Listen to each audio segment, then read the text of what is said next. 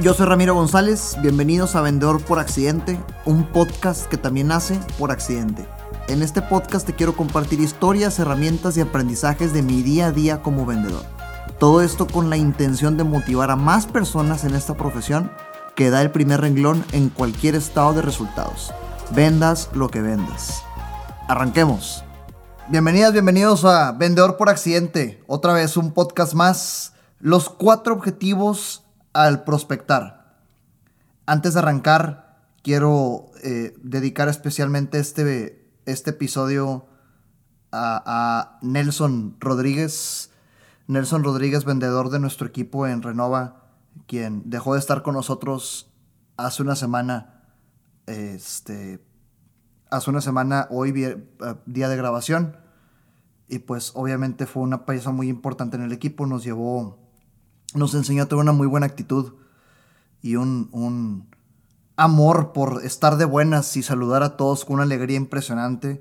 Ojalá todos puedan tener un vendedor como Nelson en sus equipos. Y pues Nelson, yo sé que escuchabas vendedor por accidente y te gustaba lo que hacía yo en este podcast, así que estaba por ti. En fin, arranquemos. Los cuatro objetivos al prospectar. Eh, se me ocurrió compartir con ustedes la carnita de este episodio uh, para hacer referencia a una lectura que estoy trayendo ahorita, un libro que me, que me está tocando leer ahorita. El libro se llama Fanatical Prospecting. Eh, Fanatical Prospecting de Jeb Blunt, ¿ok?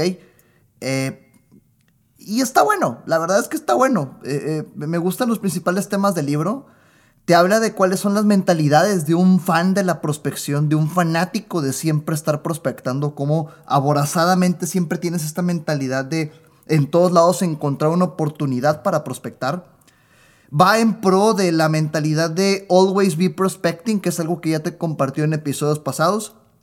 En lugar de esta mentalidad aborazada tradicional de Always Be Closing, que lo único que transmite es hambre por vender y como tú y yo sabemos, pues quien muestra hambre no come y únicamente estás demostrando esta ansiedad y, ah, y hostigamiento de vendedor tradicional, mejor el Always Be Prospecting, siempre tener esta mentalidad de dónde hay oportunidades de trabajo. Te habla precisamente también de que las llamadas en frío no están muertas, ¿por qué sí hacerlas? Y esto a mí me fascina ya te he dedicado episodios completos a las llamadas de ventas y a las llamadas en frío. Y tú sabes que si las haces bien, estás del otro lado. Si haces bien una llamada de ventas y rompes el patrón desde el principio, estimada, estimado, no nos conocemos. Si me permites 30 segundos, te platico qué médico. Si no te interesa, colgamos. Haciendo eso, te diviertes haciendo llamadas y tienes un resultado impresionante. Entonces, ¿por qué si hacerlas? Eh, cómo diversificar en diferentes actividades de prospección. Yo creo que como cualquier tema lógico, si pones todos los huevos en una sola canasta, vas a chupar faros, la verdad. Entonces, en actividades de prospección, cómo diversificar entre las actividades en las que más eres bueno, las que más te gustan y las que más generan resultados. Y un mix interesante para que día a día hagas eso. Y pues un tema que también me fascina, que es el tema de la estadística en las ventas. Entonces, recomendadísimo el libro, Fanatical Prospecting de de Jeb Blunt. Eh, y, pues la estadística de las ventas, tú sabes que es un tema de... Eh, eh, las ventas es un tema de comportamiento. Es un tema de comportamiento. Si no te comportas, no vendes. Si no hay disciplina, no vendes. Las ventas es un juego de estadística, punto.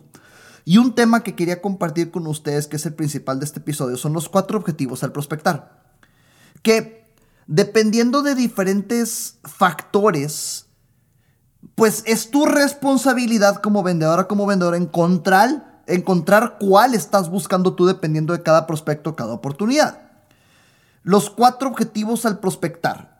Me gusta pensar que como todo, eh, esto es como cualquier lectura, cualquier buena práctica, cualquier metodología, siempre va a ser la función de una caja de herramientas. ¿A qué me refiero con la analogía de una caja de herramientas? Pues evidentemente, imagínate a un a un especialista en temas de reparación de construcción que llega a tu casa a ayudarte con alguna reparación o algún mantenimiento, llega con su caja de herramientas y no llega pensando o no se amanece, no amanece el, este cuate en, su cama pensando, hoy voy a utilizar la broca tres cuartos y voy a utilizar la perica y aparte la una llave Allen y aparte este, la, la, llave Stilson y la pinza de corte porque esto, claro que no, claro que no, no piensen que va a usar sus, sus herramientas va a la oportunidad, va con el cliente, analiza el caso y depende, ah, sabes que aquí aplica un desarmador estrella. ¿Sabes qué? Aquí aplica una llave 7 octavos. ¿Sabes qué? Aquí aplica una llave Stinson con una perica y una... Eh, eh, dependiendo de cada caso. Entonces, esto es una caja de herramientas que dependiendo de cada oportunidad, tú debes de saber con cuál te vas a identificar y cuál estás buscando y qué herramientas usar. Los cuatro objetivos principalmente para prospectar son, número uno, y, más adelante te explico cómo identificarlos y, pues cómo, cómo tener este mindset, no esta mentalidad. Número uno, obtener la cita. Número dos, obtener información y calificar al prospecto. Número 3, cerrar la venta. Número 4, construir confianza. Analiza esto, cuatro objetivos principales al, al, prospectar. Hay un primer objetivo que puedes buscar que es obtener la cita, quiere decir no te aboraces en cerrar la venta, no trates de presentar en el teléfono, no trates de obtener información. El único objetivo de tu llamada es conseguir la cita. Número 2, obtener información y calificar. El único objetivo de tu llamada es prospecto, déjame entenderte. Número 3, cerrar la venta. Hay un tipo de ventas en las que la llamada es para cerrar. Punto, a lo que vas. Número 4, construir confianza. Muy probablemente esto significa tal vez unas 4 o 5 llamadas antes de tener una cita. Y dependiendo de tu industria, el prospecto, el contexto, el producto, obviamente va a depender de esto qué objetivo tal vez debe plasmarte tú antes de cada llamada, antes de cada interacción. Y te ayuda a mentalizarte de esta forma entender que hay cuatro y que dependiendo de cada caso te ayuda, ¿no? Hay ciertas reglas que hay que cumplir, ciertas reglas que hay que considerar para identificar qué objetivo tal vez es el que en tu industria predomina. Tal vez eh, qué objetivo es el que dependiendo de la venta que tú haces hay que perseguir. Tal vez qué objetivo es el que dependiendo de la temporada es el que tienes que perseguir. Y te las quiero compartir como punto principal de este episodio. Primer regla, si tu venta es de productos complejos, de alto riesgo y de alto costo, tu principal objetivo es obtener la cita. Punto. Si tu venta, y te lo repito, es de productos complejos, tal vez un ciclo de venta un poquito extenso, alto riesgo, una inversión fuerte y que tienes que ganar confianza para esto, y de alto costo, pues principal objetivo es la cita. Obviamente no pretendas vender por teléfono, no pretendas vender por WhatsApp, no pretendas vender por correo. Y me refiero a que le des doble clic y analices. Si tú perteneces a esta industria, ¿qué tantas veces envías toda la información desde la primera interacción de prospección? Del 100% de prospectos que generas, ¿qué tantas veces envías una presentación llena de artículos con 86 mil diapositivas y 1200 incisos y todos los precios desde la primera llamada? ¿Realmente tiene sentido? ¿Realmente es lógico lo que estás haciendo? ¿Realmente vale la pena regalar así tu información, despilfarrarla? Claramente no, porque el único objetivo es obtener la cita. ¿Para qué fregados envías información de este FO? A eso me refiero con esta mentalidad. Obviamente este es un tipo de ventas de ciclos un poco largos, tal vez una, dos o tres citas para construir confianza y después calificar. Y todo esto buscando un cierre que tal vez después de la cuarta cita tengas que estar presentando una solución por lo menos ocho veces para encontrar cómo cerrar la venta. Si este tipo de industria aplica en tu mundo, acuérdate, el único objetivo de tu prospección es obtener la cita. Segunda regla. Si tu tipo de venta es un poco más de ventas rápidas, de bajo riesgo, bajo costo, incluso por teléfono, pues obviamente el principal objetivo es cerrar la venta. Si es una venta rápida, en, Renova, por ejemplo, nos toca eh, mucho este tipo de ventas. Cuando viene una persona con una referencia, es decir, que ya viene recomendada de un cliente, ya hemos encontrado que la venta puede durar 5 minutos y hay que saber cómo manejar esta venta de manera distinta a otro tipo de prospectos. Entendamos que en Renova lo que hacemos es ayudar a las personas a que el dinero que tienen en su Infonavit lo utilicen de la mejor forma, disponer de este recurso. Entonces, evidentemente, si es una persona que viene sin conocernos, tal vez implique una, dos, tres llamadas, una cita. Pero si es una persona que viene recomendada de un cliente que ya pasó por nosotros, pues evidentemente es una venta más rápida y toda la comunicación tiene que estar centrada en eso. Desde el primer mensaje, oye, cuéntame por favor, ¿qué tanto te platicó Hugo de lo que hicimos con él? Ok, ¿qué tanto sabes tú de lo que realmente se puede hacer? Va, ¿qué duda tienes? Ok, déjate platico rápido. Y cinco minutos y cierras la venta.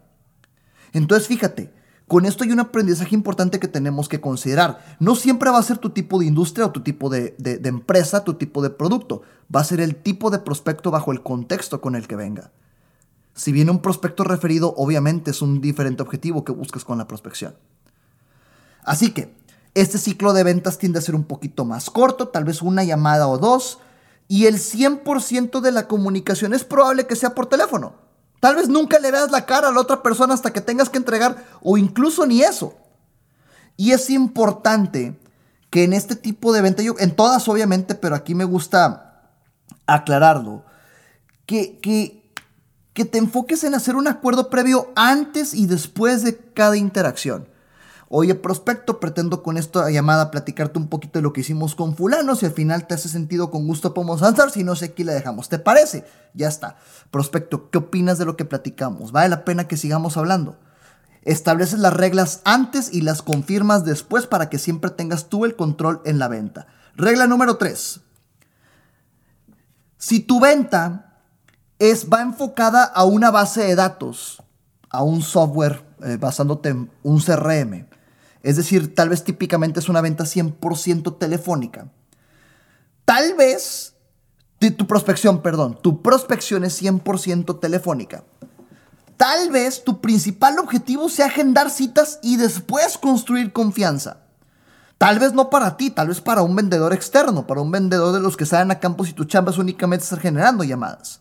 Este puede ser un ciclo de ventas un poco variable porque hay productos que es el ciclo de ventas muy corto, pero dividen el departamento de ventas en dos.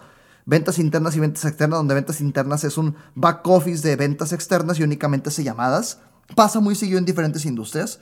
O puede ser un ciclo de ventas muy largo, puede ser variable. Va a depender mucho del producto o servicio, tal vez el tamaño de cada oportunidad. Pero el patrón que existe en este tipo de ventas es que el teléfono es el primer, el primer paso, sí o sí, para buscar en una segunda llamada o una primer cita. Entonces aquí la regla que debes de tener en tu mente es el único objetivo de tu primer intento de prospección, que típicamente es una llamada, es conseguir la segunda llamada. Es tener la primera cita. Es tener la siguiente conversación con un paso que realmente te ayude a subir este escalón de las ventas. Y ojo, Típicamente también hay varias personas involucradas en el proceso de toma de decisiones, así que también es importante que encuentres quién toma las decisiones en esta industria. Y regla número cuatro, si vamos en la regla número cuatro, si tu venta es en un nuevo territorio o en un emprendimiento, pues tu sentido común, si estás emprendiendo algo o aventándote un camino que no conoces, que no conoces palabra clave, ¿Cuál crees que sea tu principal objetivo? Evidentemente obtener información, aprender y después construir confianza. Tienes que tener paciencia en este tipo de ventas, pues Renova fue prácticamente así durante los primeros seis meses. Tal vez las llamadas van a servir únicamente para que entiendas bien cómo funciona el mercado. Y después de eso ya vas a tener oportunidades para vender. Una competencia importante que tienes que desarrollar en este tipo de ventas. Y pues me siento con la seguridad de decirte eso porque estoy pasando por eso en este primer año de emprendimiento con este negocio. Es que esta competencia principal es la habilidad de hacer preguntas. La habilidad de hacer las preguntas correctas en el momento correcto, de la forma correcta, hechas a las personas correctas, para que ellas solitas den con la solución y se autoconvenzan de lo que quieren hacer en lugar de que tú estés ahí cayendo más desde el principio o siendo un poco invasivo cuando lo único que te interesa es encontrar el camino, encontrar y entender cómo funciona el mercado. Y si en el camino te compran, maravilloso, lo hiciste únicamente haciendo preguntas. Y acuérdate que en todos los tipos de ventas, para cerrar este tema, lo importante es que tu prospecto hable el 70% del tiempo y tú el 30% restante. Y la única forma en la cual vas a conseguir eso es haciendo preguntas. Regla principal, el prospecto del 70% del tiempo, tú el 30% restante. La única forma de lograrlo es haciendo las preguntas correctas de la forma correcta para que la otra persona se autoconvenza. Conclusión este episodio. Cada metodología, cada libro, cada consejo que te den de ventas, y en cualquier yo creo que área de la vida, tiene que servir para ti como una caja de herramientas en donde dependiendo de cada caso, tú vas a encontrar qué herramientas sí usar, cuál herramienta no usar. No seamos herméticos, no seamos cuadrados, no todo funciona igual, no todo es blanco negro, hay escala de grises. Y tienes que aprender a encontrar, dependiendo de la oportunidad o dependiendo de tu mercado, dependiendo de tu producto, cuál de estos cuatro objetivos al prospectar estás buscando. Obtener la cita, obtener información y calificar, cerrar la venta o construir confianza. Hasta la próxima. Nos vemos en el siguiente episodio de Vendedor por Accidente. Espero realmente haber aportado. Gracias a todas las personas que están al pendiente todas las semanas de un episodio más. Nos estamos acercando al 100. Realmente para mí es un honor estar aquí con ustedes. Y, y, pues agradezcan el equipo que tienen. Agradezcan el equipo que tienen. Eh, si están escuchando esto en, en, en, conjunto con su equipo de trabajo, realmente agradezcan la ayuda que tienen y, y agradezcan que están ahí presentes. Este episodio fue dedicado, y lo repito, para Nelson Rodríguez, vendedor que estuvo con nosotros tres meses y ahorita ya no está con nosotros en este mundo. Y, pues es un ejemplo de una excelente actitud de esta persona, así que agradezcan todos los días. Un abrazo, nos vemos en el siguiente episodio. Recuerda que nada de lo que escuchaste aquí sirve de algo si no lo ejecutas. Gracias por escucharme, comparte para llegar y motivar a más personas. Sígueme en redes sociales como arroba Ram González A, en Facebook, Instagram, YouTube y LinkedIn.